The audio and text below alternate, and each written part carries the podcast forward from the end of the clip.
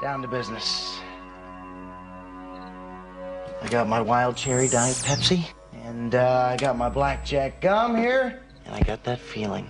Mm, yeah, that familiar feeling that something rank is going down out there. Oui, non, non, vous vous trompez pas, il s'agit bien d'une apostrophe. Hein. Voilà, je m'adresse à vous, chers spectateurs. Don't ever feed him after midnight. She's alive! Alive!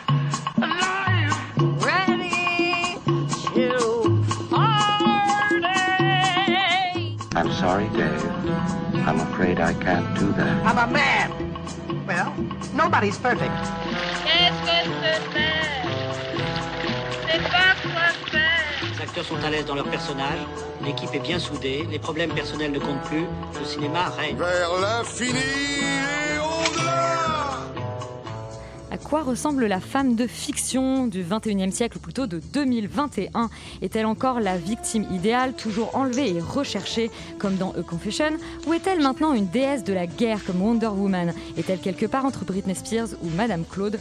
On tranchera pendant l'émission et pour les plus euh, masculins fachos d'entre vous, il y aura heureusement deux figures héroïques et masculines. Falcon et le soldat de l'hiver, la série Marvel. Nuit, c'est parti.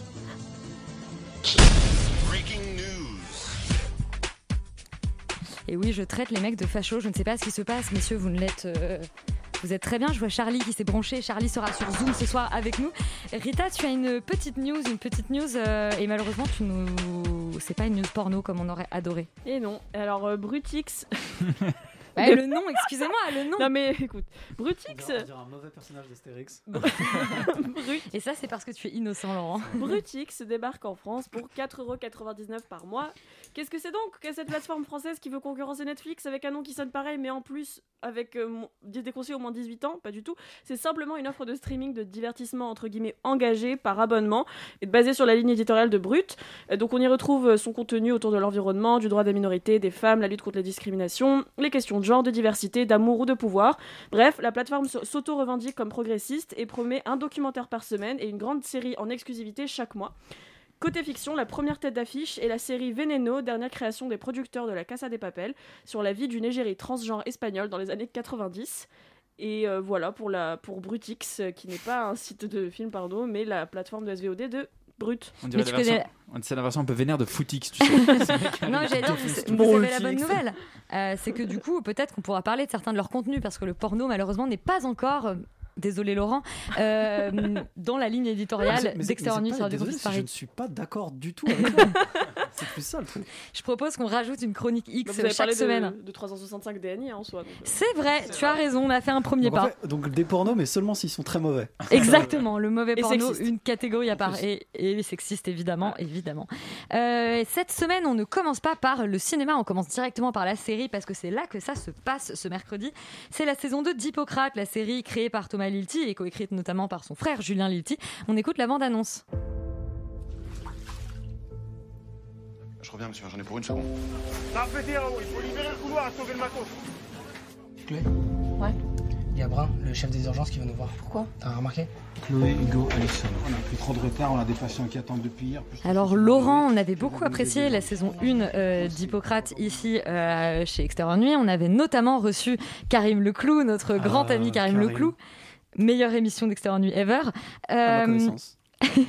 que nous raconte cette saison 2 Où est-ce qu'on retrouve euh, nos quatre personnages principaux? Euh, bah, en fait, on retrouve nos quatre personnages principaux quelques mois plus tard, je dirais, euh, à une période où ils sont euh, toujours dans le, au sein de, de- l'équipe de, de médecine interne de, leur hôpital. Sauf que malheureusement, il y a une espèce de fuite d'eau un peu apocalyptique qui se passe au service des urgences. Et donc, le service des urgences doit être totalement délocalisé est- et du coup, il est installé au service de médecine interne. Et donc, ces trois pauvres médecins internes qui n'ont pas demandé grand-chose et qui ont chacun un peu leurs petites histoires vont se retrouver un peu lancés dans le grand bain des urgences qu'ils ne connaissent pas. Euh, avec euh, notamment euh, le personnage de, de, justement de Karim Leclou qui au début de la série a Qui est le disparu. quatrième personnage. Qui est le quatrième personnage qui a disparu parce qu'on apprenait, alors je- gros gros spoiler alerte de, de la, de la fin de la saison 1, mais on apprenait qu'en fait il n'avait jamais eu son diplôme de médecine et qu'il n'était pas médecin, donc du coup il part euh, à la fin de la première saison. Euh, et, euh, et, avec le personnage de Louise Bourgoin qui, elle, euh, se remet peu à peu de son attaque euh, cardiaque qui euh, l'a laissé paralysée d'une main, ce qui rend son travail forcément beaucoup plus difficile. La saison 2, en fait, est un peu la digne héritière de la saison 1. C'est une, c'est une toujours très solide. Je trouve que c'est toujours très malin, toujours très bien écrit, toujours euh, très bien fait. Il y a, euh, il y a une réussite en fait que je trouve assez éclatante dans cette saison, euh, qui est que, euh, qui est, qui est assez étonnamment de réussir à parler du Covid sans parler du Covid. C'est assez malin. ouais. Ce qui est vraiment très malin et très bien Et fait. ce qui est amusant, c'est que je pourrais avoir revu quelques épisodes de la saison 1, on dirait aussi qu'elle parle du Covid Ouais. sans en avoir l'air. Un peu, c'est vrai. Parce que ça, Avec ça- cette pandémie, Ouais, exactement, cette- ce- ce virus il parle inconnu, de ouais. confinement, des Ouais. termes qui ne voulaient encore rien dire en 2019 pour nous. Écoute, bon, nous, nous étions bien jeunes et bien naïfs. Mais, euh, mais du coup, voilà, ils arrivent à en parler en parlant justement de cette urgence, de cette catastrophe, de euh, le fait qu'on comprend pas forcément ce qui arrive, etc. Et ça, et, tout en gardant cette espèce de quotidien de ces urgences, etc. Là, euh, de, de manière vraiment ouais, fine, intelligence, bien pensée. Euh, relativement impressionnant quand même. Moi, je- suis vraiment, assez, agréablement surpris par ça. Euh, le seul problème, en fait, c'est les, bémols que j'aurais, c'est que malheureusement la série, enfin la saison est constellée de plein de petits défauts euh, assez bizarres qui me, qui finalement empêchent cette saison de- de- d'accéder un peu au firmament des, des- très grandes séries françaises. Il n'y en a pas beaucoup, donc ça reste quand même une des meilleures séries françaises, hein, on va pas se mentir. Ça reste quand même très bien. J'ai- pas vu les deux derniers épisodes, mais enfin, pour le moment, ça commence vraiment très bien. Euh, mais c'est vrai qu'il y a des erreurs un peu inexplicables, des, euh, des comportements de personnages qui n'ont pas forcément de sens, des, euh, des comment dire, des, deux, deux des épisodes, les épisodes 3 et 6 notamment, qui sont étonnamment beaucoup plus faibles que les autres. Ma théorie, en fait, c'est qu'ils ont été tous les deux écrits par la même personne, même s'il y a trois scénaristes qui sont scénarisés sur tous les épisodes. Euh, tu peux donner des noms, Laurent? Non, je, malheureusement, je peux pas euh, vraiment, je sais pas trop qui, qui, qui a pu faire ça, mais en tout cas, euh, voilà, c'est ma théorie de là-dessus. Euh, Il y, a des- il y a des trucs en fait, y a tous les personnages en fait ont chacun des petits problèmes, chacun des petits trucs qui ont, qui ont pas forcément de sens, qui sont pas très bien amenés, qui sont pas très bien faits, qui fait que euh, ça plombe un petit peu la série. C'est assez frustrant finalement de voir un truc qui aurait pu être vraiment remarquable, vraiment génial, Ouais. euh, rester à un niveau euh, qui est évidemment très correct, hein, très sympa, mais euh, voilà, on, on- on- on voudrait un petit peu mieux. Il pourrait un On peu voudrait que ça monte la dernière marche. Voilà, un petit peu. Et c'est un peu dommage que ça le fasse pas. Euh, Peut-être qu'il faudrait virer le canoir boiteux qui est responsable des épisodes 3 et 6. Je n'en sais rien. je n'ai pas de solution. Mais en tout cas, euh, en tout cas, c'est quand même. C'est une saison de et au même niveau que la bien. Euh, je sais que je me rappelle plus bien de la première. Je dirais peut-être un poil en dessous parce que la première ne va pas marquer par ce genre de défaut. Euh, mais, mais en tout cas, euh, en tout cas, ça reste quand même une digne héritière et je pense que clairement, si on a bien aimé la première saison, il faut y aller. Yori, est-ce que tu partages le regard de Laurent euh, réussite constellée de petits défauts inexplicables? Euh, bah non, parce que moi je trouve qu'il y a pas vraiment de petits défauts. Je, je vois même pas de ce. Enfin, de vraiment, je- j'essaye de comprendre de quoi Bah, tu parles. il y a- il est- enfin, certains des comportements, par exemple, du personnage de Chloé qui sont un petit peu bizarres. Bah, Le Alison personnage- n'avait- était le pas toujours très cohérent le dans son personnage, non plus, hein. Le personnage d'Alison, euh, l'espèce de pauvre amourette un peu à deux ronds de, de- de- du personnage d'Alison, euh, le côté du personnage de, de Harben qui revient et en Oui, fait on, on ouais. traite pas trop le problème et on s'en fout un peu. non, Enfin, il y a- y a pas mal vrai, de bon. petites choses comme ça euh, qui sont un peu bizarres. Je suis pas tout à fait, enfin vraiment, je suis pas d'accord. En tout cas, ça m'a pas, ça m'a pas perturbé dans la, dans le visionnage de la série, parce que justement, il y a cette euh, mise en place extrêmement romanesque euh, dans le, dans le premier épisode et qui était également le cas dans la, dans la saison précédente. C'est-à-dire qu'effectivement, cette situation est invraisemblable, mais euh, on va nous, on va utiliser ça, on va utiliser cette situation complètement romanesque et invraisemblable pour faire sortir des frictions, du conflit, des choses extrêmement réelles et qui nous,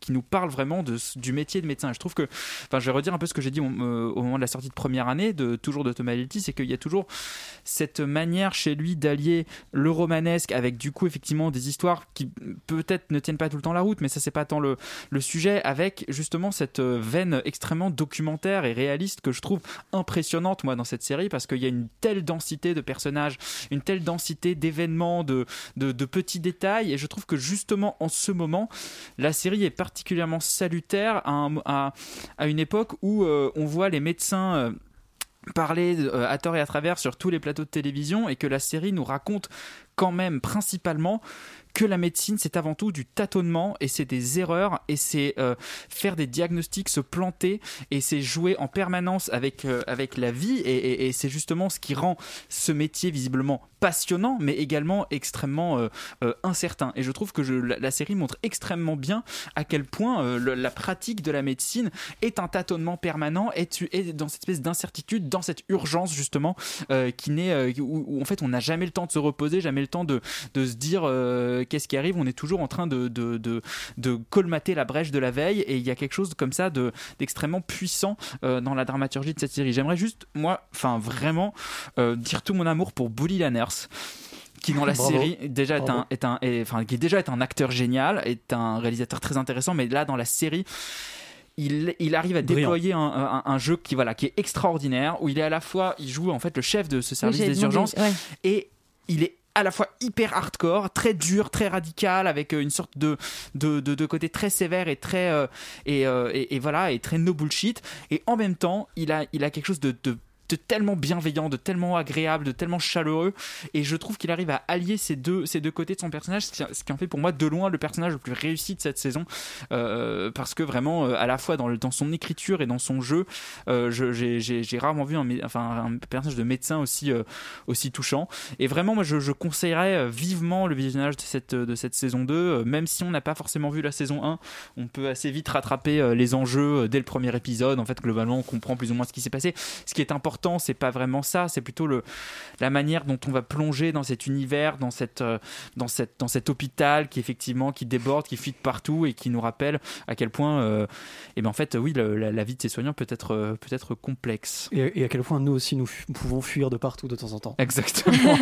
Surtout toi, Laurent, à ton âge. À mon âge. On m'a dit qu'ils avaient retourné certains, certains bouts de la série euh, il y a quelques se- semaines slash mois, juste après la, cri- la crise du Covid. Enfin, on est toujours dedans, mais justement pour adapter euh, la fin, il me semble. Mais je sais pas Ouais. parce que j'ai alors il y a, à la fin il y a effectivement une ouverture Covid c'est-à-dire qu'il y a, il y a quelque chose comme ça et euh, Thomas Hilty a interrompu enfin le, tournage était, a eu- avait déjà commencé euh, au moment de la, de- du premier confinement il a été interrompu et Thomas Hilty a remis sa blouse de médecin pour aller soigner des gens dans l'hôpital dans lequel il tournait euh, exceptionnel, à Garches et euh, donc euh, il en a tiré un bouquin que je n'ai pas lu mais, euh, mais donc voilà c'est c'est, euh, Donc a priori une saison 3 d'Hippocrate sur le Covid euh, après la pandémie et euh, l'invasion des eaux.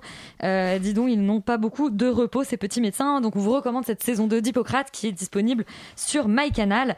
Et maintenant on part sur Netflix à la rencontre de Madame Claude. Madame Claude qui est probablement la grand-mère de Laurent parce que vous avez beaucoup de points Non, communs. non, mais, mais, ma fille. À ta fille pardon effectivement. Je me paume dans les chronologies.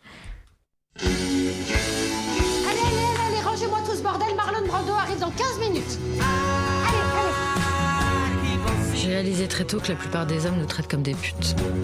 J'ai décidé d'être la reine des putes. Hello, nice to meet you. Il y en a même qui doutent de mon existence. D'autres pensent que je suis un homme. Pourquoi je vous engagerais? Vous avez une idée de génie? Prendre l'argent où il est. J'étais devenue une institution. Quand on commence à faire de l'argent, Ça attire les chacals. Je me suis vue plus ou moins obligée de me coltiner les RG. Il nous faut une fille de confiance, il est un peu... Madame Claude, Madame Claude qui est donc la plus célèbre des, des maquerelles, la reine des putes comme elle se surnomme elle-même. Euh, on a le droit à un biopic de Madame Claude par Sylvie euh, Vered sur Netflix. Félix, tu l'as regardé, euh, qu'est-ce que tu en tires? Euh, J'en tire euh, pas grand chose. Enfin, c'est un peu l'exemple même de comment rater un biopic et comment rendre un personnage extrêmement intéressant, inintéressant au possible. Euh, mais avant tout ça, ça raconte quoi? Ça raconte du coup, enfin, ça essaye de retracer un petit peu la vie de, de Madame Claude de la période euh, 68 à fin 70. j'arrive C'est ça, ouais, c'est ça. À peu près. Et après, on a Et une après, on petite part dans les années ellipse, 90, voilà, mais euh, globalement, c'est ça, un petit peu ce qui 68, s'est passé.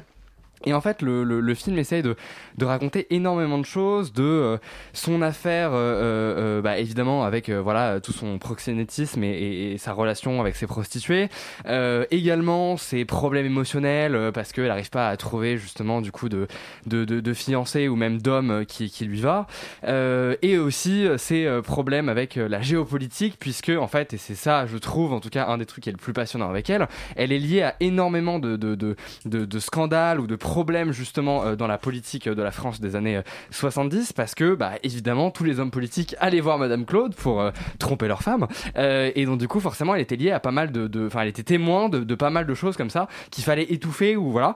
Et en fait le problème de ce film je trouve c'est que il n'arrive pas à choisir où est-ce qu'il veut aller. Et, euh, même en, le résumant, on sent qu'en fait c'est un film qui euh, il dure quoi 1h50 et ça essaie de partir dans tous les sens, d'aborder plein de thématiques qui sont très intéressantes autour de Madame Claude. Mais ce qui aurait été intéressant plutôt, je trouve, ça aurait été c'était de prendre réellement un point d'entrée, euh, une vraie thématique à aborder, à aller, enfin voilà, en profondeur. On essaie de traiter le personnage en profondeur et à la limite avec ça, on peut justement aborder par moment, de manière sous-jacente, certaines thématiques qui sont là en fait survolées parce qu'on essaie de tout mettre et de tout caser et de tout, rentrer de manière un petit peu, euh, un petit peu brusque, je trouve.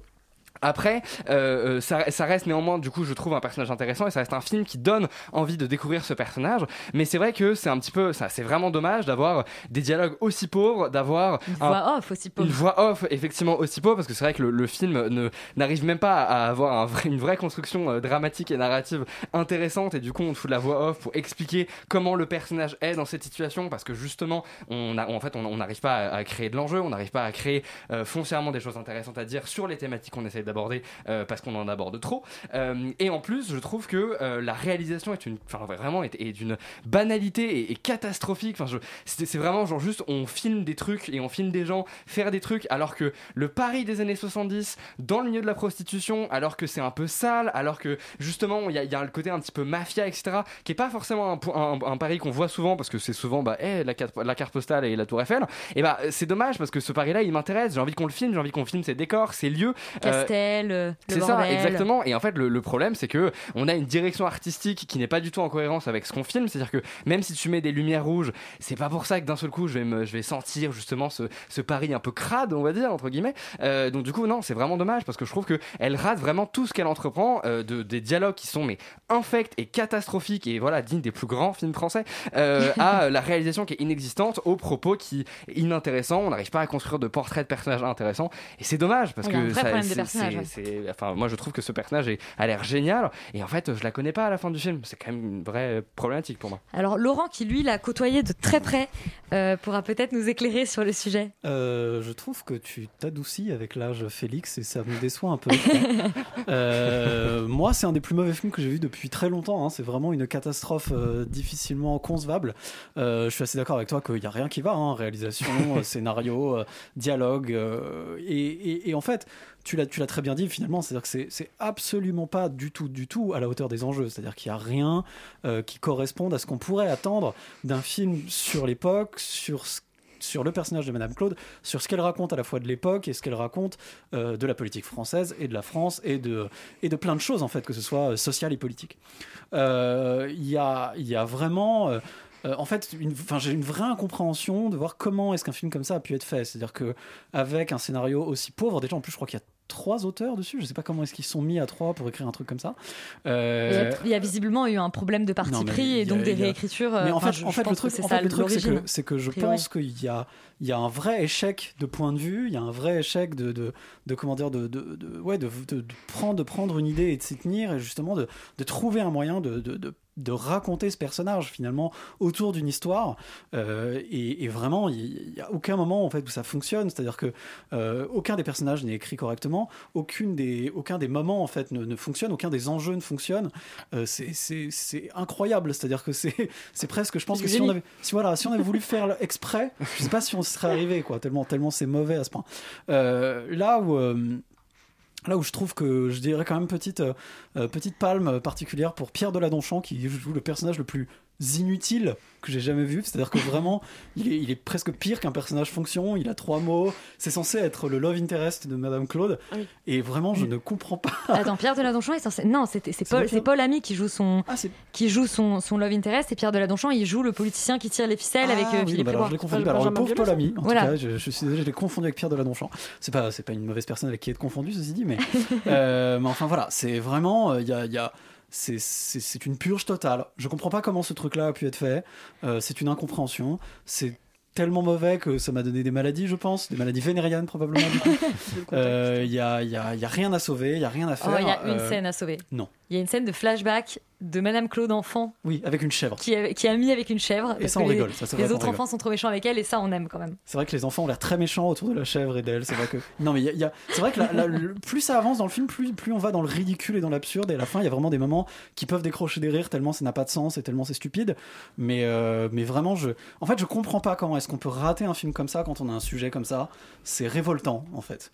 Et, et donc voilà, je, je, je je vous suis, je propose- suis scandalisé. Je vous déconseille conseille à tout prix de regarder ce truc. Et, heureusement que c'est sur Netflix aussi. De, pardon heureusement que c'est sur Netflix et que ça sort pas en salle aussi, parce que je pense que c'est typiquement le genre de film qui peut faire un peu des entrées avec un casting. Et là, en fait, euh, je pense que bon, à la limite, les que- gens vont le voir, mais bouche à oreille, ils vont trouver ça nul et du coup, il y a moins de Et gens qui vont le voir. effectivement, on a, on a oublié de dire qu'il y avait euh, Carole Rocher, Garance Marillier, Pierre Ouais, Deladonchamp, Roche euh, Dizem. Enfin, Roche Dizem qui n'a arrêté de jouer depuis son César, je crois. Enfin bon, bref. Je pense qu'il il dormait en fait, il dort dans le film. c'est ça Et je pense qu'il est drogué en fait. Euh, C'est vraiment c'est pas possible. Il est malade en tout cas, visiblement, dans l'histoire. Euh, bah, écoutez, je vous propose de réécrire un film sur Madame Claude, puisque euh, le sujet est intéressant et le film n'est pas à la hauteur. Autre sujet intéressant avec un film pas à la hauteur, c'est Wonder Woman 1984, la, la suite, le sequel euh, du film Wonder Woman de Patty Jenkins.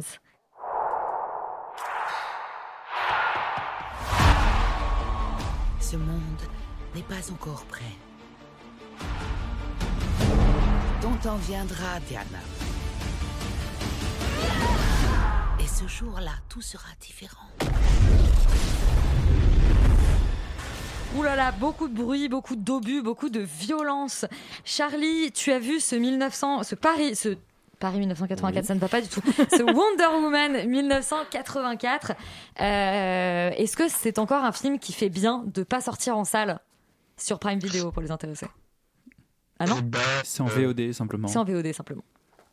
Ouais, bah, euh, je sais pas qu'est-ce que vous dit la bande-annonce en français, hein, cette tradition qu'on a à chaque tailleur nuit. Euh, non, Wonder Woman 84. ça vous On t'entend pas très bien, Charlie. Charlie Ah, n'est pas avec nous en studio. Allô Ouais. Allô, allô. C'est un duplex. On t'entend mieux là. Bonjour Nelson Montfort. Euh, en direct.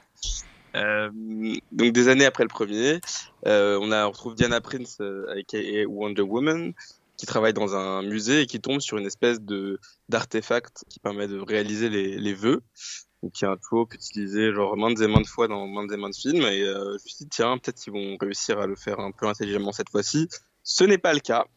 Cette pierre est, con- est convoitée par un certain Maxwell Lord, qui est une espèce de magnat du pétrole qui peut faire croire un peu à tout le monde que grâce à sa société, tout le monde peut réaliser ses rêves. Et en vérité, c'est quelqu'un qui est complètement euh, ruiné, qui est plus proche de la pyramide de, Ponzi que du rêve américain. Euh, donc voilà un peu pour le pitch euh, de ce film. Alors déjà, je trouve que c'est ça fait pas rêver des masses. Et le reste du film n'est pas incroyable non plus. C'est-à-dire que c'est un film quand même qui, qui a coûté euh, euh, 200 millions de dollars, me semble-t-il, qui est toujours réalisé par Patty Jenkins et euh, qui a des, des, des prémices intéressantes, mais qui ne respecte pas en fait ce qu'il installe. Et le film part dans, dans tous les sens. Euh, C'est-à-dire que déjà, euh, on commence par une première scène qui est une espèce de interville à Themyscira, qui est euh, super beau, qui est d'ailleurs pour moi euh, la, la scène la mieux réalisée du film, mais qui dans l'histoire ne sert à rien. Hein Elle dure quand même 10 minutes. Et on, sait, et on sait même pas à quoi. C'est un flashback et on sait même pas à quoi il fait référence. Enfin, à quoi il va répondre dans l'histoire après. c'est quoi. pas- même pas setup, ça com- Non, c'est complètement déconnecté. Ah, mais com- enfin, le truc que j'ai trouvé quand même, c'est que s'il nous parle apparemment de la vérité, qui est en rapport avec le monologue final, mais qui est tellement mal euh, amené et qui en fait fout, euh, que le monologue final, on peut le comprendre même sans ça, que non en fait. Euh, la scène suivante, donc le combat dans les- un combat dans une espèce de centre commercial qui est censé être le symbole des années 80, et bien qu'assez jouissif, tout aussi inutile. Et en fait, on s'aperçoit qu'il y a très peu de scènes avec un réel enjeu euh, au début de ce film, ce qui fait que contrairement là où le contrairement au premier film qui mettait 20 minutes avant de nous faire comprendre euh, quels étaient les, les, les enjeux du film, là on met quand même 90 minutes euh, avant de dire ah en fait c'est ça, c'est ça, qui va se passer. Donc bon, c'est- déjà suffisamment La euh, durée moyenne d'un film. Hmm Non, je disais la 90 minutes, la durée moyenne d'un film, d'un long métrage. Exactement. Il faut savoir que c'est un film qui dure quand même deux heures et demie, hein, ce, qui est, ce, qui Exactement. est, ce qui est très long quand c'est nul. Euh, bon, le seul truc qui est un peu cool, c'est qu'on nous a pas mis des, des- des cla- tous les classiques des années 80 en musique, donc ça c'est pas mal, ça permet déjà d'éviter de, de, de se tirer une balle supplémentaire. Mais après, il n'y a pas grand chose de plus de cool. hein. Euh, Il y avait un- une histoire qui était hyper intéressante euh, dans son dans sa dualité avec euh, avec Barbara Minerva qui va devenir plus tard le, le méchant Cheetah où en gros on avait l'histoire d'une fille un peu nerd euh, auquel personne ne veut parler alors que euh, Wonder Woman est une femme blessée par la vie qui elle ne veut parler à personne. Il y avait quelque chose d'assez cool dans ces ces, deux filles qui envient euh, chez l'une l'autre euh, un trait ou une qualité, mais qui n'est pas du tout bien exploité parce que trop peu écrit, parce que déjà, euh, on fait de, de, de, de Minerva le, le cliché de la méchante qui au début est nerd un peu à la manière d'un Edward Nigma dans Batman ou d'un Electro dans, dans, dans, dans Spider-Man, hein. vraiment dans le cliché du cliché. Et surtout, il y a des tas de choses qui sont écrites euh, qui ne participent pas du tout bien à l'évolution du personnage. Alors déjà, il faut savoir que dans Wonder Woman, un personnage devient euh, sûr de lui, euh, sexy et attirant uniquement par son apparence. hein Bien sûr. très bien pour un film féministe. Et euh, surtout, euh, même si je trouve ça hyper intéressant, le fait de dire que, euh, parce que les hommes sont très très lourds dans ce film, et les hommes aiment bien voilà, dire aux femmes que ah, tu es très belle, viens coucher avec moi. Visiblement, c'est le cas dans n'importe quel, on va dire, cas, donc qu'on soit une femme aussi belle, enfin décrite par le film comme belle, comme, comme Wonder Woman, ou euh, une femme un peu euh, discrète et moche euh, comme Barbara. Oh C'est quand même Kristen Wiig, quoi. hyper intéressant le, le, le fait de dire que les hommes ils, ils vont ils vont call out n'importe quel genre de femme mais du coup c'est pas hyper cohérent avec le développement du personnage de Barbara qui se fait call out à la fois avant et après sa transformation en fait. Ça diminue euh, un peu la puissance de transformation du personnage. Et du coup ça nous renseigne pas vraiment sur ce que le, le personnage devient. Enfin je trouve ça hyper bizarre de décrire le décrire le truc comme ça. C'est à dire que d'un côté ses, ses collègues la remarquent pas mais il y a un mec qui la remarque dans la rue. Enfin tout comme ça dans le film est hyper mélangé, pas du tout clair. Le, même le personnage du méchant, euh, on comprend pas trop comment son pouvoir fonctionne. C'est-à-dire qu'on nous dit que si jamais on le détruit, toutes les, hum, toutes les, comment dire, les, les, les vœux exaucés euh, sont supprimés. Mais finalement, à la fin du film, il faut que chacune des personnes qui a fait un vœu dise elle-même qu'elle renonce à son vœu. Enfin, voilà, ce film est un, euh, est un mélange de plein de choses qui sont qui, qui auraient pu être intéressantes à la base, mais qui sont très très mal exploitées, qui sont très très mal amenées. Et, et- et je trouve ça dommage parce que ça, ça dure quand même deux heures et demie. Et Un gros bougli-bougla finalement. C'est pas ça l'expression. C'est vrai que c'est pas comme ça que ça se dit. Bon, et bah écoute, euh, Rita, qu'est-ce que tu as à dire de plus que Charlie qui a quand même bien résumé la situation Bah, euh, de ce Wonder Woman 84 Globalement, c'est 1984. Enfin, c'est ce dont Orwell avait peur quand il a écrit 1984, je pense. C'est la pire chose que j'ai vue depuis hyper longtemps, voire tout court. Gal Gadot ne sait pas jouer, on va passer sur ça, parce que c'est un fait. Et ça n'a aucun sens. Je me suis endormie quand je me suis réveillée, on était en Égypte. Euh, sur 2h30, ça m'a pris 4 heures à voir avec les siestes entre, les- entre temps, donc c'était vachement long. Ça m'a pris une après-midi globalement. La fin du film, c'est un, c'est un film de Noël M6 du dimanche, donc voilà, ça résume beaucoup de choses. Il y a tellement de soucis éthiques, je sais même pas par où commencer entre l'impérialisme américain, le féminisme de, sous-étage qui n'a aucun. C'est pas une expression, je l'ai inventée. Qui n'a aucun sens et surtout qui, dessert mais tout, ce qu'on peut imaginer que le premier film pouvait set up. L'esthétique est dégueulasse, c'est vraiment moche et on voit une politique de Reagan, mais ça donne envie de crever. Il y a aucun sens du rythme, du dialogue, du développement des personnages, d'où l'action, ou de l'action, pardon. Ce qui pose un problème étant donné que c'est quand même censé être un film. Euh, le retour de Chris Pine est forcé. Kristen Wiig est dingo, mais vraiment dingo, il devient un chat la moitié du film. Ah oui, c'est vrai. C'est-à-dire qu'à un moment, il y a une baston femme-chat versus femme-oiseau. et puis l'apothéose reste. J'ai envie, j'ai envie de voir ça, moi, perso. L'apothéose reste. Tu vends le film, là, fais gaffe. Le pauvre Pedro Pascal qui est Ah, un naufrage. j'attendais total. qu'on en parle. Ouais, naufrage que- total ici. La mégalomanie mais poussée à un niveau, c'est même plus drôle. Il est juste. Mais, Il en roule libre mais c'est total. vraiment exceptionnel. Je pensais que la pire chose que Gal Gadot avait amené à 2020, c'était sa reprise de Imagine en noir et blanc au premier confinement. en fait, non, il y a pire. Il y a Wonder Woman 1984. Donc je pense que la seule chose à sauver de ce film, et franchement, je, je passe. hein, il y a- sur 2h30, il y a d'autres choses à dire, mais la seule chose à sauver, c'est quand Pedro Pascal il hurle Alistair Alistair Voilà, c'est à peu près tout. Bon, eh ben, écoutez, Laurent nous avait dit que euh, il avait rarement vu un truc aussi mauvais que Madame Claude. Et Non, maintenant, on pire, enchaîne avec, deux, Wonder Woman 1984. Yuri, Pedro Pascal, est-ce que tu t'en es remis? Est-ce que, est-ce que tu ouvres ton bureau de réorientation professionnelle pour lui Ah ouais, ouais. Alors je- déjà, tu- ouais. Si tu pouvais le réouvrir pour Verre- Verrel, ce serait pas mal. Donc n'hésite pas si tu veux Pour t'en- Gal si t'es- Gadot. si t'es là-dedans. J'ai euh, beaucoup de candidats depuis un an, je trouve. non, non, mais euh, je, je pense qu'il faut absolument et de toute urgence remettre le casque du Mandalorien sur la tête de Pedro Pascal parce que visiblement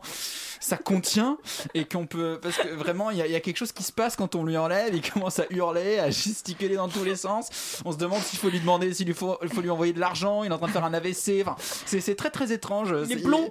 Non, mais il y y y a une sorte de, de, de surenchère absolue. Et vraiment, j'ai trouvé la critique de Charlie sympathique quand même. Parce Ouais, que c'est. vraiment. c'est- c'est- c'est- c'est- c'est- Mais il est sympathique, Charlie. c'est quelque chose d'absolument infâme que j'ai vu avec 1984. J'arrive même pas à prononcer ce titre. Non, non, c'est absolument insensé. Le scénario n'a ni queue ni tête. Euh, tous les acteurs cabotinent comme ça n'est plus permis depuis 1984 justement. Euh, Il y a vraiment des, des espèces de, de trous de scénario complètement ahurissants où on se dit bah en fait Wonder Woman euh, entre 1918 et 1984 bah pff, elle a rien fait en fait. Elle a bu elle a bu du café, elle a bu des, des verres de vin euh, seule en terrasse et elle a chouiné parce que son, son pauvre gars était mort dans un avion. Bon, euh, ça, y a- on a vu mieux comme caractérisation. Et ensuite, on a effectivement ce Pedro Pascal de, de- complètement drogué qui fait n'importe quoi et, euh, et- et vraiment à un point où ça devient terriblement gênant à regarder. C'est vrai que moi, je, je sentais que je avais moi aussi des convulsions quand je voyais ça. Euh, esthétiquement, c'est un des trucs les plus laids que j'ai vu franchement ils m'entendent de blockbuster enfin ça n'a ça n'a plus aucun sens enfin tout est suréclairé c'est c'est moche comme tout et, et par rapport au fait que la première baston se passe dans un centre commercial enfin, c'est quand même le truc le plus anti euh, anti cinématique du monde quoi. Il y a une première baston c'est le c'est c'est celle qui va nous installer l'héroïne et ça se passe dans un centre commercial. Enfin c'est moche c'est c'est pas ça qui me fait rêver. Et euh, et, et vraiment je je comprends pas pourquoi ce film existe non plus. Je je je comprends pas ce qu'ils ont voulu faire avec ça. C'est une c'est une- c'est une honte en fait je pense de dépenser autant d'argent pour une pour une telle merde. Je suis très content que ça que ça sorte pas au cinéma aussi. Mais bon je suis désolé pour les salles de cinéma hein, mais mais vraiment c'est ça, nous- ça nous fait du bien que ce film passe un peu en sous-marin parce que parce que ça aurait fait trop de mal je pense de le voir au cinéma Parce que tu aurais encore plus souffert en grand écran. ah mais grave Félix, tu as beaucoup souffert toi aussi devant Wonder Woman 1984. Ah oui, bah c'était l'enfer. Et euh, pour moi, un, un film de super-héros, ça tient quand même essentiellement à son méchant, je trouve. Et alors le délire de Pedro Pascal qui cosplay l'homme d'Aladin, je trouve ça assez incroyable. Une espèce de machine à vœux absurde. Enfin, ça n'a vraiment aucun sens. Et à partir de là, quand, comme t'as un méchant complètement pourri, bah forcément t'as un film qui est complètement pourri. Euh, non, et surtout, je, vais- je vais pas non plus rajouter beaucoup de choses. Vous avez à peu près tout dit. Je trouve que ce qui est assez fascinant, c'est de voir que bah, du coup Wonder Woman. Enfin, moi je l'ai vu illégalement, waouh, euh, juste avant le, le- la Snyder Cut, et de voir à quel point en fait Snyder sait beaucoup mieux filmer ce personnage et c'est beaucoup plus justement euh, le le- le- le- l'iconiser, en tout cas le, le- lui donner justement ses lettres de noblesse, sa force, etc. Enfin, je trouve qu'il y a quelque chose de, de beaucoup plus fort même dans ces cas, dans sa mise en scène, dans sa manière de la filmer, que Patty Jenkins échoue complètement. C'est hyper, c'est hyper moche, effectivement, c'est super mou, c'est hyper Tu mal veux dire euh, que le monté, c'est female hyper mal gaze ne réalisé. met pas euh, Wonder Woman en valeur Bah alors vu la vision Dans du le féministe de Patty Jenkins, je suis pas sûr sûr sûr que ça soit female gaze, mais euh, c'est à débattre avec Iris Bray peut-être, je ne sais pas. enfin bref non voilà, c'était vraiment c'était vraiment pas bien. Bon bah c'est vraiment pas bien. Je pense qu'on va pas épiloguer. Euh, on va peut-être espérer euh, voilà un, un crossover entre Wonder Woman et la chèvre de Madame Claude. Euh, ça on a très très envie de le voir. Et Gad Elmaleh, pourquoi pas. Euh, on se dirige en Angleterre où Jeff Pop signe une mini-série avec Morgan Freeman. Martin, Martin Freeman. Freeman. Waouh, c'est pas le même mec. C'est le même en plus blanc. c'est A Confession en le disant, je me suis dit je dis n'importe quoi. A Confession.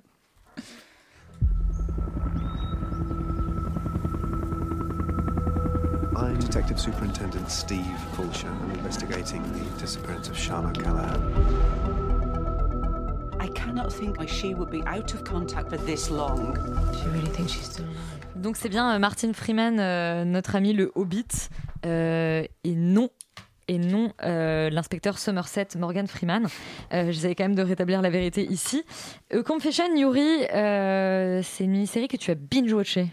Oui, mais est-ce que tu as déjà vu Morgan et Martin Freeman dans la même pièce au même moment? Je ne crois pas. Bref. Euh, Mmh, non du coup, plus, non, non c'est une, c'est une série produite par ITV et c'est euh, c'est donc euh, tiré euh, d'un fait divers euh, de la disparition d'une d'une jeune femme dans une petite ville anglaise. Alors, c'est vraiment. euh, et donc, il va y avoir cette, cet inspecteur, Steve Fulcher, qui va tout faire pour essayer de la retrouver, quitte à briser quelques règles du code de déontologie euh, de la police. euh, parce que, en fait, il va retrouver assez vite le, le tueur de cette, de cette jeune femme. Spoiler, hein. Et euh, celui-là, on va en fait le, guider, va, va le mener à d'autres corps. Ils vont plus ou moins découvrir que c'est un serial killer. Sauf que cette, euh, cette rupture de la procédure va plus ou moins lui coûter sa carrière. Et c'est vraiment cette, euh, cette trajectoire-là que la série va explorer. Moi, je trouve ça extrêmement bien fait, surprenant.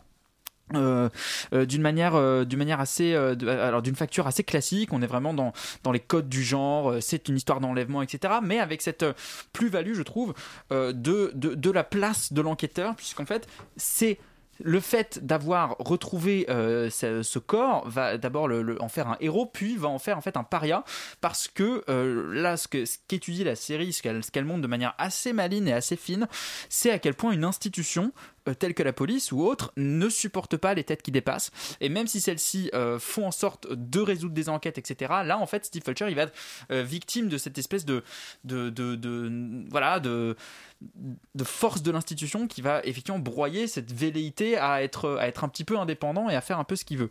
Et il y a des défauts à la série. Moi, en fait, je, je trouve que notamment le format de 6 épisodes est un peu trop long. Je pense que ça aurait pu tenir en 4 épisodes et du coup, elle se perd parfois dans des intrigues secondaires assez inintéressantes, voire inutiles. Mais euh, je, je, je, je vais citer mon Michel Blanc, parce que j'aime bien citer des trucs maintenant dans l'émission, qui disait que les, les comédiens euh, euh, français ne bossent pas et ça se voit, les comédiens américains bossent beaucoup et ça se voit, et les comédiens anglais bossent beaucoup et ça se voit pas. Et je trouve que c'est vraiment vrai pour euh, les comédiens anglais dans cette série, parce que j'ai trouvé ça fascinant de voir, en fait, pour moi, c'est vraiment une sorte de, de masterclass de jeu d'acteurs, parce qu'ils ont pas des dialogues forcément évidents à jouer en permanence, mais je trouve que à la fois Martin Freeman, Imelda Stanton et tous les comédiens globalement, Joe Absalom, etc. de la série, arrivent à camper ces personnages-là avec une finesse un réalisme qui moi m'ont vraiment bluffé et c'est vraiment ça moi qui m'a fait continuer, qui m'a fait regarder la série parce que Martin Freeman euh, est extraordinaire, c'est-à-dire qu'ils jouent, ils ont, vraiment une vraie subtilité, ils incarnent le personnage, ils les campent vraiment de manière exceptionnelle, et du coup, même quand il y a des scènes qui sont pas hyper bien écrites, ou euh, enfin, on a déjà parlé plusieurs, fois ici, l'écriture des séries anglaises est parfois un petit peu plus bordélique que celle des séries américaines, un peu moins, un peu moins euh, euh, au cordeau, mais néanmoins, les acteurs arrivent à incarner ces personnages-là d'une manière qui pour moi est assez unique, et donc vraiment, juste pour voir en fait cette espèce de masterclass de jeu d'acteurs, je vous encourage à voir euh, cette série, et en plus, c'est un fait divers qui euh, n'est pas dénué d'intérêt, donc je, je- je- pour moi, c'est un, Et un où oui. est-ce qu'elle est disponible, le Confession Sur Salto, Sur Salto, la- la évidemment, plateforme, Yuri. euh, voilà. Laurent, tu n'as pas Salto, mais tu as vu A Confession. Oui, je me permets des trucs. Je me permets de voir The Confession alors que j'ai pas Salto. Voilà. Tirez-en les conclusions que vous voulez. Euh, le... Moi, je suis un petit peu moins dithyrambique que toi sur la série. Je suis quand même assez d'accord sur l'analyse que t'en fais. Euh, en fait, ce qui, sans, sans, sans vouloir être méchant, en fait, c'est si jamais vous vous posez la question de savoir qu'est-ce que serait qu'un téléfilm France 3 si c'était bien, vous pouvez regarder A Confession. Et ça vous donnera une idée assez juste. C'est-à-dire qu'en fait, euh, c'est excessivement classique. Euh, on est sur une histoire de meurtre euh, dans la campagne anglaise avec euh, les divers enjeux qu'on puisse qu'on peut attendre, etc. Des trucs un peu familiaux, des trucs voilà, un peu proche du terrain, on va dire. si terroir. du terroir, voire du terroir, si on est si on est sur France 3. Euh, mais sauf qu'en fait, euh, tu l'as dit, c'est bien traité, c'est malin, c'est fin, c'est remarquablement bien joué. Euh, y a, j'aime beaucoup cette petite citation de Michel Blanc. D'ailleurs, bravo, je ne connaissais pas. Euh, Il y a, des choses, il y a des choses vraiment très bien. ça se regarde vraiment bien. Je suis assez d'accord avec toi pour dire que c'est un poil long, que ça aurait mérité peut-être, oui, en effet, quatre épisodes, ça aurait probablement suffi. Et, le seul truc en fait sur lequel euh, je trouve que la série va peut-être pas assez loin, c'est euh, en effet, euh, tu, l'as dit, en fait, ça parle des institutions et pourquoi c'est, en fait, on, essaie de taper sur les têtes qui dépassent dans ce genre d'institutions. Mais il y a un truc qui est, qui est- qui est un peu mis en scène, mais finalement pas tant que ça. C'est le c'est à quel point en fait ces institutions en fait sont aussi gérées par des hommes en tout cas enfin des êtres humains d'une manière générale et comment en fait les les, les, volontés personnelles de, de, de se mettre en avant etc et de et de rivalité peuvent euh, poser des problèmes en fait et, et un peu briser les rouages de ces institutions parce que euh, il y a y a y a y a il y a des discussions en fait sur sur euh, la culpabilité ou pas du policier en fonction de ce truc et et, et, et en fait ce que la, ce que la série pourrait mettre un peu plus en valeur c'est que c'est probablement aussi un moyen d'écarter un, un rival gênant. Enfin, qu'il y a aussi un peu ce, sûr, ouais. ce genre de truc-là qui est, peut-être un peu léger, qui aurait peut-être mérité d'être un peu plus. Alors, en, en vrai, on pinaille un peu parce que ça reste quand même plutôt une bonne série, hein, mais, mais, mais voilà, il y a, il l'élément humain dans les institutions est peut-être pas si bien traité Oui, que ça, ça. c'est pas faux. Euh, maintenant, euh, c'est un peu pour chercher la petite bête parce qu'en fait, euh, euh, dans ce genre de série, c'est euh, un des meilleurs trucs qu'on puisse espérer, c'est-à-dire je vois pas tellement euh, comment est-ce qu'on peut, enfin, ou alors on allait vraiment chercher des trucs euh, très très différents avec avec un- une façon de voir les choses très Non, mais différente. j'allais dire par rapport à un Broadchurch, par exemple. Comment on se situe? Alors j'ai pas vu. J'ai pas vu non plus Ah, bah. Mais C'est mais classique, quand même. Mais mais je veux dire par rapport à j'en sais rien, à Louis la brocante, c'est nettement mieux. Tu vois. Oui, oui, oui, donc, en bah, fait, euh, évidemment. donc en fait, il faut pas non plus cracher dessus, euh, surtout que je Il y a enfin, des même- si sur Salto il y a des trucs euh, qui sont Il y a pas sûrement Louis la brocante sur Salto, je pense. Louis. Mais vraiment le pauvre Victor Lanoux qu'on aime d'amour, mais qui, bon, qui a un peu détruit sa carrière avec ça. Le euh, voilà, donc ça se regarde, c'est pas mal. Euh, pour les gens qui aiment un peu les trucs euh, genre true crime, etc. c'est pas inintéressant parce que ça reprend en fait vraiment une enquête qui existe et de manière a priori assez fidèle, si j'ai bien compris. Donc donc c'est donc c'est pas inintéressant, c'est mais c'est dispensable, on va dire. Bon, et puis moi j'espère vraiment que vous allez nous faire une critique de Lou la brocante la semaine prochaine. Je l'attends. Mais je crois Euh, que ça passe plus en fait. C'est- Il y a plus de Mais si c'est sur Salto, mais il est encore en vie, il faudrait qu'on parle, il faudrait qu'on parle de la sortie des DVD. Je sais pas, je- j'espère en fait. On va se renseigner et prendre de ces nouvelles. Euh, on part euh, direction l'univers Marvel après avoir été dans l'univers d'ici. C'est Falcon et le soldat de l'hiver. Bande annonce. So, who would like to start?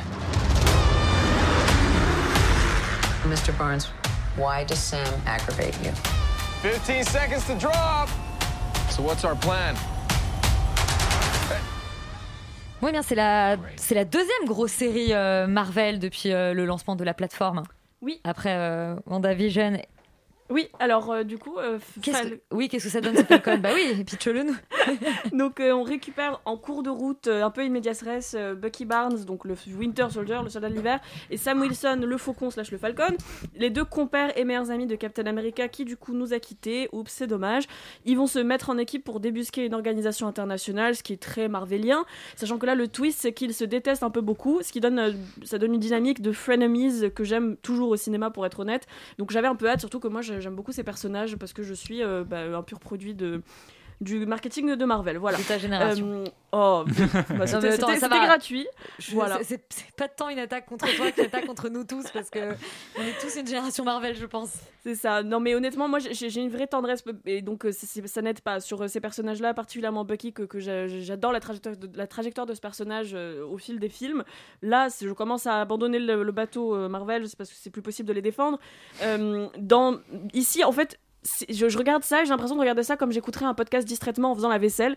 C'est-à-dire que c'est, c'est, il y a un potentiel sitcom qui est inexploité parce que c'est des personnages qui sont hyper drôles en vrai. Les, les, peu- le, le peu de scènes- Encore Arrêtez Ils l'ont déjà exploité avec WandaVision, ce potentiel sitcom. Mais non, mais oui, mais alors tu vois, je- là j'aurais vraiment voulu une sitcom premier degré, tu vois. Genre une- parce que on a deux personnages qui s'aiment pas trop et quand ils ont des scènes, il y a une scène, je, pense à une scène chez une psychologue qui, a- enfin moi, m'a beaucoup fait rire, qui est très bête, etc., mais qui m'a fait marrer parce que euh, il- en soi, Anthony Mackie et Sebastian Stan sont des acteurs plutôt corrects, euh, surtout dans la comédie, et j'aurais adoré voir une vraie sitcom de eux qui font leurs petites aventures avec euh, genre, euh, je sais pas, un peu comme Brooklyn Nine-Nine. Avec ces deux mecs-là qui ont des super pouvoirs. Et ça aurait été beaucoup plus fun que ce qu'on a, parce que là, euh, voilà, on a eu. Bah, il y a beaucoup de boom boom, euh, il y a beaucoup de. Mais Ça, pas. on dans la bande-annonce, oui. Ouais, voilà, il y a beaucoup de boom boom, il y a peu d'histoire, il y a, y a Baron Zemo qui revient, comprend pas trop exactement pourquoi, etc. Comment le. Enfin, c'est un peu fourre-tout. C'est cool de revoir ce personnage encore une fois parce que c'était un mec qui, qui aurait pu être intéressant, mais là, euh, j'ai pas tout compris, honnêtement, l'histoire, euh, l'organisation secrète, machin. C'est juste que j'en ai marre parce que c'est toujours. Enfin, là, ils sont vraiment en train de recycler tous les, tous les trucs qu'on a pu voir, genre Hydra et puis euh, les autres organisations secrètes qui sont méchantes et les nazis. Ça suffit. Enfin, je pense. J'écoute ça en fait, je me dis quelqu'un qui ne connaît pas ça, il dit mais qu'est-ce qui Bah se oui, mais passe? c'est C'est vrai que les nazis reviennent un Les peu organisations les choses. secrètes, les nazis, Mais- les faucons. mais- c'est Mais, comme dit Laurent, est-ce qu'un film n'est pas toujours un peu meilleur avec des nazis? Euh, la réponse est oui. hein. Enfin, je veux dire, Non, mais je- je parce je que- n'admets pas de débat sur Mais cette oui, question. mais parce que c'est super triste parce que encore une fois Bucky, c'est vraiment un personnage qui pourrait être trop cool et surtout il- dans une sitcom un mec qui genre était dans la deuxième guerre mondiale, il s'est réveillé 70 ans plus tard et il était tueur en série sans le savoir. Il a un bras en métal maintenant et en fait il doit essayer de retrouver la vie normale, tu vois. Et ça aurait été trop drôle parce qu'il y a des moments où c'est ça et c'est vachement drôle. Donc moi je suis déçue, j'aurais voulu voir une sitcom, mais en même temps je sais que je vais continuer à regarder et j'ai vu le trailer de Loki et j'ai déjà hâte. Voilà, je suis une vendue. Charlie, est-ce que tu as un vendu toi aussi Et est-ce que tu as envie de voir la version sitcom avec les rires derrière de Falcon et le soldat de l'hiver Ah, en vrai, je trouve que c'est plutôt une bonne idée. bah Euh, c'est plutôt une bonne idée, en vrai. Euh, je trouve ça assez cool. Parce que. euh, Mieux que ce que tu as vu Pardon?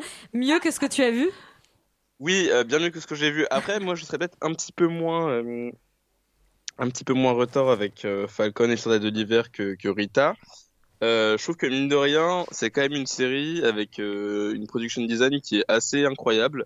Surtout euh, les moments dans Madripour vers la fin où je trouve que franchement la ville un peu SF qu'ils essayent de rendre marche très bien. Hmm. En tout cas, beaucoup mieux que des trucs genre comme Altered Carbone ou des choses comme ça. Je trouve que ça fait pas trop cheap en vrai.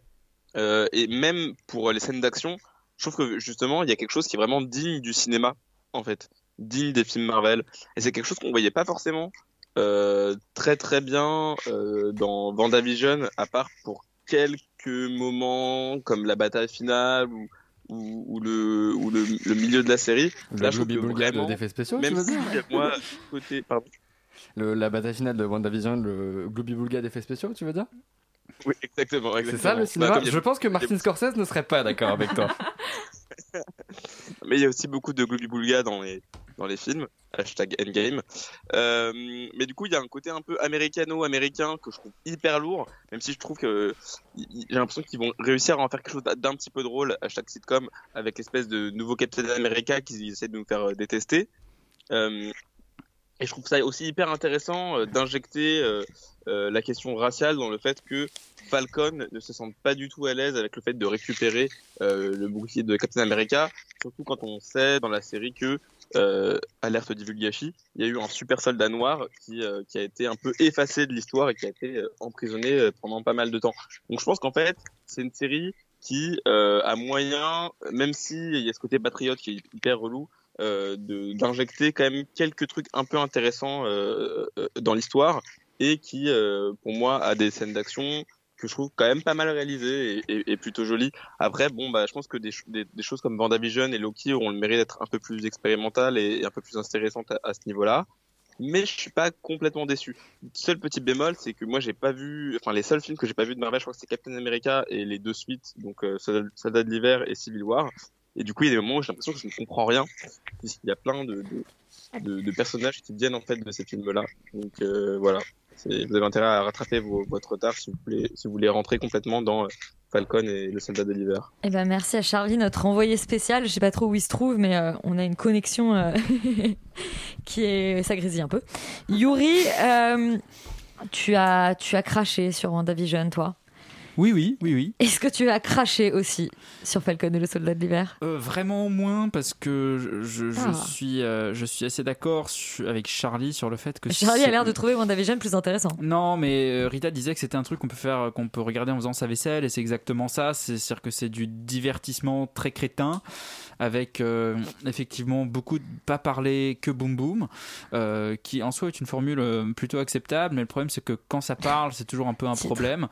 Euh, le problème, c'est que toujours il y a, bah, en fait, euh, effectivement, ce sous-texte un peu patriote, parce que donc pas seulement patriote, et également un petit peu retort, parce que donc Falcon et le soldat de l'hiver vont quand même se battre contre une organisation qui euh, veut la fin des frontières et euh, un monde uni. Donc euh, ils sont un peu dans un truc. ils sont communistes. ils- Voilà ce qui se passe. Donc ouais, il faut leur péter la gueule et leur expliquer que les ricains sont quand même les plus forts.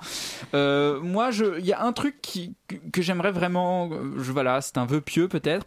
J'aimerais vraiment que Marvel arrête d'engager des acteurs euh, tchèques pour jouer des Allemands, euh, des acteurs italiens pour jouer des Français. Enfin, ça n'a plus aucun sens. À un moment, c'est quand même c'est pas compliqué de choper des, des germanophones pour jouer des nazis. Euh, trouvez-moi des vrais nazis. Arrêtez, arrêtez de me trouver des gens qui ne savent pas parler euh, la Tu langue. sais, il y en a dans plein de pays des vrais nazis. Ouais, mais, mais c'est pas. En fait, c'est juste que c'est c'est le genre de truc tellement bête. Il y a tellement d'argent là-dedans que franchement, trouver, trouver, un, trouver un acteur ricain qui sait parler allemand sans accent, c'est quand même pas compliqué. Voir un acteur allemand, c'est quand même pas compliqué. Ils ont quand même un acteur allemand euh, qui joue le principal méchant du film et qui genre joue un, un tchèque, je crois, un, un, zokovien, enfin whatever that means. Et euh, bref, donc tout ça est un petit peu, euh, un petit peu tiré par les cheveux et globalement ça, se regarde sans plus. Mais bon, voilà, effectivement, il faut, faut, faut aimer le boom boom et pas trop aimer réfléchir. Si, je peux me permettre, juste toujours sur les langues, il y, a- une scène en Tunisie. j'ai- J'ai j'ai- j'ai fr- frisé la crise cardiaque de l'endroit comment c'était filmé, de la langue qui était parlée, qui, qui n'était pas de l'arabe, je tiens à dire, et euh, qui était, tout ce moment-là du filtre sépia. Euh, ça m'a rappelé les plus, les plus sombres heures de Mission Impossible tournée à Casablanca, mais qui n'est pas à Casablanca.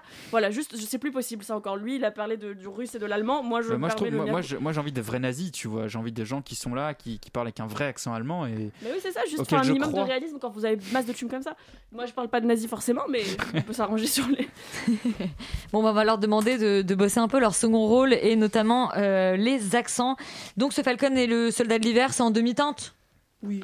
Oui. Oui, on peut y aller en faisant sa vaisselle, quoi. Voilà. Euh, autre programme potentiellement pour faire sa vaisselle dedans, c'est le documentaire Framing Britney Spears.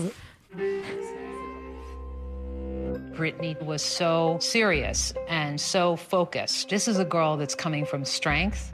She was so open and vulnerable. How we treated her was disgusting. Britney had to navigate Bon, elle a été traitée de manière disgusting. Euh, Félix, c'est ce que nous dit la bande-annonce. En même temps, si les gens font la- sa vaisselle dedans, tu m'étonnes, c'est compliqué. Bon, alors qu'est- qu'est-ce que ça nous raconte ce documentaire sur euh, Britney Spears qu'on connaît tous évidemment pour. euh, Bah, grosso modo, ça retrace un petit peu sa vie euh, jusqu'à maintenant, parce qu'en fait, il faut savoir que Britney Spears, ça fait 10 ans qu'elle est sous tutelle, et ça, euh, je sais pas si tout le monde le sait. Enfin, Sous peut-être tutelle de les son père, donc. hardcore. Euh, oui, sous tutelle de son père, exactement, parce qu'en fait, elle a été jugée inapte à vivre, tout simplement, visiblement, euh, parce qu'elle a commencé un peu à péter un câble dans les années 2010. euh, avec évidemment euh, voilà ces fameuses scènes où elle s'est rasé les cheveux etc, etc. Mais où elle a été considérée comme une mère indigne. C'est ça, parce été, que, euh, parce qu'on a- on l'a pris en photo, alcoolique. Pardon Parce que le sexisme, pardon, c'était ça reviendra. Exactement. Je vais le dire plusieurs Euh, fois. et, euh, et du, du- voilà, c'est un documentaire du, du New York Times qui dure 1h14 et franchement, je recommande ce documentaire parce que 1h14, c'est plutôt court et que j'ai trouvé ça euh, assez plaisant à regarder, même si, et je suis d'accord avec ce que vous allez dire, vous vous calmez, parce qu'on me regarde comme si j'avais dit n'importe quoi. Euh, je suis d'accord sur le fait que ce documentaire n'aborde pas forcément certaines questions avec assez de profondeur et notamment toutes les questions sur la tutelle. Je trouve que c'est très euh, effleuré et c'est dommage parce qu'on a envie de d'en savoir un petit peu plus, de, de, de rentrer vraiment dans les, dans les détails de, de la machination euh, euh, justement américaine euh, à ce niveau. Mais après, il y a aussi le fait qu'on n'a pas forcément toutes les infos, en tout cas que les journalistes n'ont pas forcément accès à tous les documents et tout ce qui se passe justement en off. Et je trouve que du coup, ça garde aussi un- une part de mystère sur qu'est-ce qui se passe entre Britney Spears et son père et pourquoi justement il y a, y a autant de, de, de, de flou, évidemment juridique, essentiellement autour de sa fortune, etc., etc. Après, je trouve que par contre, le documentaire fait le choix de venir vraiment s'intéresser, et ça, je trouve ça plutôt intéressant, euh, à toute la partie justement avant sa tutelle et comment en fait on en est arrivé à une Britney Spears complètement détruite par les médias et complètement détruite par les paparazzis. Et ça, je trouve ça plutôt intéressant et je trouve que ça représente plutôt bien euh, comment justement les, Éta- les États-Unis traitent leur figure euh, médiatique et traitent justement leur célébrité, ce qui n'est pas trop le cas en France parce qu'on a justement bah, le droit à l'image, ce qu'ils n'ont pas là-bas. Euh, et donc du coup, je, enfin, oui, tu hoches la tête, Laurent. Je sais que tu es avocat, c'est pas si tu vas te simple, calmer. mais- C'est pas si simple, mais il- c'est vrai que t'as raison, c'est pas la même chose. Voilà, c'est pas complètement la même chose. Et donc, du coup, on voit quand même vraiment des, des, des- des scènes d'abus. Et je trouve que, du coup, euh, par rapport à l'époque où, enfin, où justement c'était presque normal de lyncher Britney Spears parce que, bah, euh, effectivement, sexisme euh, complètement ambiant dans les médias et en règle générale dans les pensées de tous les Américains. Là, en fait, avec du recul, d'un coup, on a des journalistes qui viennent mettre, enfin, qui viennent rééclairer cette situation pour nous dire et pour pointer du doigt, en fait, que non, elle n'était pas forcément folle et que, en fait, elle, est, elle pas forcément ce besoin d'être tutelle, juste elle a été complètement, à mon avis, euh, traumatisée euh, de, de, et sa vie privée a été complètement, voilà, euh, enfin, détruite par des, des, gens extrêmement intrusifs. Et ça, pour le coup, j'ai trouvé ça relativement intéressant. Donc voilà, moi je, considère enfin, je conseille quand même ce documentaire. Après. euh, il y a quand même quelques trucs que je trouve intéressants et qui sont pas abordés et je vous conseille du coup euh, enfin je vois ce documentaire comme une porte d'entrée sur le sujet et je vous conseille d'aller un petit peu chercher voilà des, docu- des documents ou des trucs euh, sur internet typiquement en fait il y a pas mal de euh, il y a le, le mouvement en fait Free Britney qui s'est du coup popularisé sur les réseaux sociaux qui est un mouvement de fans pour libérer Britney Spears justement de sa tutelle en fait il faut savoir qu'il s'est créé en partie par quasiment des des, des, des espèces d'idées conspirationnistes sur les réseaux sociaux et ça c'est effleuré mais pas abordé c'est dommage à Bah, tel point ouais. qu'en fait on était vraiment sur euh, euh, le Britney Spears qui met une tenue et donc du coup les fans lui disent bah, est-ce que tu peux enfin si jamais si jamais t'es en danger euh, habille-toi en bleu. Euh, le lendemain elle poste une vidéo sur TikTok où elle est habillée en bleu. Ensuite on lui dit ouais mais c'est peut-être une coïncidence. Donc on va se dire bah mets une colombe sur sa prochaine story Instagram. Elle poste un tableau avec une colombe. Et en fait que des trucs comme ça en fait les gens se sont montés la tête sur ce genre de choses. Et ça a donné un mouvement qui est pour le coup pas du tout con- enfin, conspirationniste ou, ou néfaste ou quoi que ce soit de juste de fans qui veulent justement libérer Bah. euh, cette, cette euh, célébrité. Et je trouve que c'est dommage voilà que c'est Ouais. le genre de choses où le documentaire pêche mais sinon globalement oui, on peut se poser la question effectivement des, des intervenants qui sont. Bah, C'est ça. Oui, c'est totalement le, le Oui, oui. reproche. Ouais, Ouais. c'est totalement le reproche que moi je fais au film. C'est-à-dire qu'effectivement, sur toute la première partie, la remise en contexte et un petit peu la, la partie, on va dire, historique euh, de la vie de Britney Spears, ça je suis totalement d'accord avec toi. C'est très efficace, c'est très intéressant. Le point de vue est, est- est pas mal du tout. Par contre, la deuxième moitié du film, qui est toute cette histoire du mouvement Free Britney, de la mise sous tutelle, etc.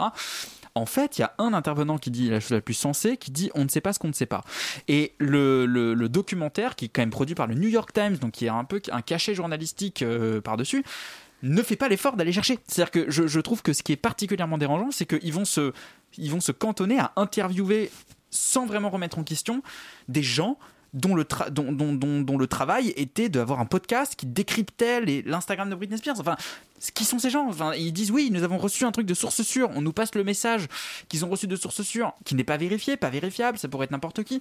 Ils Et le de- disent d'ailleurs que, que c'est oui, pas vérifié. Oui, et du coup, ils le mettent comme dans leur film. Et on n'a rien sur le père, on n'a rien sur le frère, on n'a rien sur la mère, on n'a rien de, en termes d'éléments biographiques qui pourraient nous, nous, nous, nous permettre de comprendre un peu mieux ce qui s'est passé. On n'a rien de tout ça. On a juste à un moment une personne qui dit Ah, moi, quand j'ai rencontré le père de Britney Spears, euh, il m'a dit euh, Ma fille sera tellement riche qu'elle va m'acheter un bateau. Ben, et alors? Enfin, c'est les États-Unis, euh, ils pensent à l'argent, c'est comme ça. Enfin, il y, a- un côté où, en fait, on prend pour argent comptant, et c'est un peu le même problème que j'avais avec.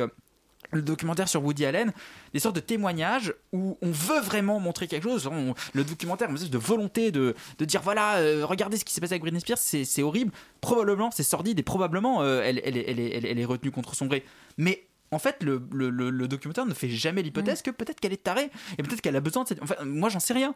Et le problème, c'est que le, documentaire n'apporte aucune preuve, aucun élément qui puisse nous dire que, en fait, finalement, cette mise sous tutelle est totalement injustifiée et injustifiable. Et de ce point de vue-là, je trouve ça pas vraiment euh, mieux euh, en termes de rigueur journalistique et éthique qu'un documentaire complotiste euh, qu'on peut voir sur Reddit, quoi. C'est pas, c'est, pas beaucoup mieux, c'est pas beaucoup. Enfin, parce qu'on est vraiment sur le même genre d'argument. On va, on va tirer des, con- des conclusions de choses qui sont complètement insensées. Et, euh, et effectivement, donner, donner la, la voix, la voix, des, des- la parole à des gens qui sont juste des activistes. Hashtag Free Britney. Pour moi, ces gens-là, c'est personne. Mais Enfin, on- on- y a quand même, effectivement, à la fin, c'est mentionné, il y a une liste des gens qu'ils ont essayé d'approcher. Et en fait, très peu de gens ont voulu Oui, témoigner. C'est aussi, voilà. Mais, non, mais- je, mais je- dans ce cas-là, je remets pas en faire- question ce que tu dis, je suis sûr, complètement d'accord. Dans ce Je cas-là, tu fais ton a- travail de journaliste et tu vas euh, parler à des gens qui vont parler à des gens qui vont parler à des gens. Mais tu fais pas. Enfin, pour moi, tu fais pas ce C'est truc trop superficiel, et, et surtout trop bêtement militant dans la deuxième partie parce que on se- le, le documentaire est pleinement conscient qu'il surfe sur une sorte de vague un peu euh, en ce moment et, et très bien mais euh, du coup ça, ça, ça, ça, ça l'empêche d'être rigoureux et intéressant et du coup crédible Rita, qu'est-ce que tu as pensé de ce docu Alors, je suis d'accord avec Yuri sur tout ce qui est travail journalistique. Déjà, j'ai pas hyper compris pourquoi ce docu existe, parce qu'à mon sens, euh, si justement il n'y a pas encore euh, ni les témoignages suffisants, ni les preuves suffisantes, ni rien, on fait pas un documentaire, surtout pas à chaud comme ça. On fait un article à la rigueur euh, pour dire voilà ce qu'on a pour l'instant, ou on fait une vidéo YouTube quand on est passionné par le sujet qui ne demande pas une vraie, enfin, qui peut demander une rigueur journalistique, mais pas celle qu'on a, dont on va, sur laquelle on va apposer le sceau du New York Times, parce que pour moi, en fait, toute la partie historique qui effectivement est peut-être très intéressante, a été gâchée par l'aspect du coup cinématographique parce que j'essaie quand même de juger ça comme un film qui est que c'était plat mais vraiment plat. Enfin c'était euh, à mon sens c'était la, la base du base du cinéma documentaire et vraiment la première partie oui, oui, non, mais pas sur le contenu. Là, je parle vraiment formellement, c'était juste plat. Et vu que le contenu, moi, c'est quelque chose que je connaissais déjà, eh ben ça, c'est, ça, c'est tota- ça m'est totalement propre. C'est pas, c'est pas quelque chose que j'ai découvert, le sexisme dans l'industrie musicale américaine. Enfin, pour moi, c'est, et encore moins l'histoire américaine de cette période-là. Enfin, pour moi, c'est très pop culturel. Tous les trucs des, de Justin Timberlake, tout ça, c'est très intéressant. Mais bon, j'y voyais pas grand intérêt, disons, voilà. Et vu que la forme du documentaire était super basique, pour moi, ça faisait vraiment 50 minutes in- inside, quoi. Ben, ça m'a pas passionné. Et puis en plus, quand on est rentré ensuite dans les trucs un peu conspirationnistes euh, sur les bords, comme dit Yuri, bah en fait, moi j'y crois dur comme fer à qu'elle ait enfermé cette pauvre dame, tu vois. Mais en même temps, je vais pas faire un, do- une- un documentaire sur- signé du New York Times. Je ferme ma gueule et genre je, je- je vois de mon côté. Et à la rigueur, si j'étais fan à ce point, j'irais faire les, les manifs euh, Free Britney. Mais ça n'a pas de sens de, de, de dire que c'est un documentaire parce. Enfin, c'est juste. euh, et, et puis ça m'a paru très long, quoi. 1h15, euh, j'ai vraiment vu le temps passer très, très, très lentement. Donc euh, voilà, je suis, je suis très mitigée. Après, pour moi, c'est très, c'est très important d'en parler de Britney Spears parce que c'est l'exemple type de, du problème qu'ont les États-Unis avec le sexe, avec la musique, avec les femmes. C'est quand même trois gros sujets qu'ils ont globalement. Euh, et, et je pense que c'est des choses dont il faut parler. Donc c'est intéressant pour ça. Mais euh, c'est formellement et dans le travail journalistique surtout, c'est un peu aberrant à mon sens que, que le New York Times se soit arrêté là dans son travail de recherche. Voilà. Bah, Comme disait Félix, c'est peut-être du coup une bonne entrée en matière pour Voilà, s'intéresser sur euh, le, Probablement. le, le sujet de euh, Britney Spears, mais le documentaire, en tout cas, vous le trouvez euh, En tant que forme inabouti. cinéma, non, voilà. Inabouti. C'est Ça Oui. Oui oui et pas rigoureux Et pas rigoureux. Euh, reproche qu'on a fait effectivement déjà au film euh, sur Allen euh, il y a deux semaines, Externe Nuit. Alien Oui, Woody Alien, c'est vrai. Euh, Externe Nuit, c'est déjà terminé, mais surtout vous restez sur Radio Campus Paris parce que maintenant c'est l'heure de la bringue. On vient de vous parler musique, donc ça tombe bien. Et on se dit à la semaine prochaine.